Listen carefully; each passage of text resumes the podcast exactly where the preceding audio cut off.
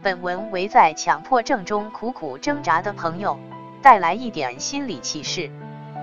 理论方法都是可操作性的，森田也是如此。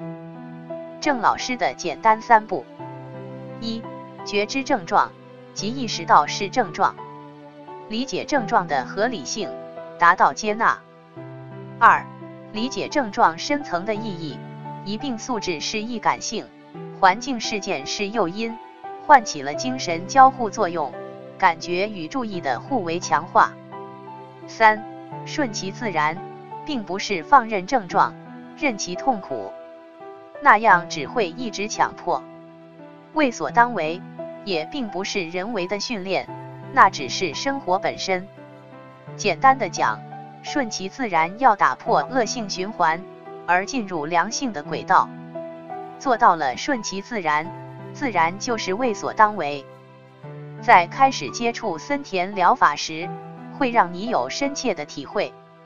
比如森田理论里的绝对卧床，即限制身体的自由，而释放思维活动。一方面无法通过行动去解决焦虑的问题，而行动恰恰是强化焦虑的重要一环。而对思维活动的没有限制，必止于多。这是欲望的规律，其实完全不必拘泥于在房间里卧床，在任意环境下，只要不去行动，而任其思想，都是绝对卧床。当然，这只是森田理论的一点，这种方法重要的在于体会领悟，是身心意的。这就为什么有的人觉得很好，有的人觉得没用，道理就在于森田所讲的差之毫厘。谬以千里。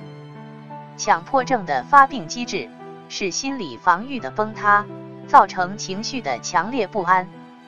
这是经年累月的结果，症状不是一朝一夕出现的。所以这与自己的性格、认知、应对方式所有关系。顺其自然与为所当为是相辅相成的，这是在实践当中才会有的领悟。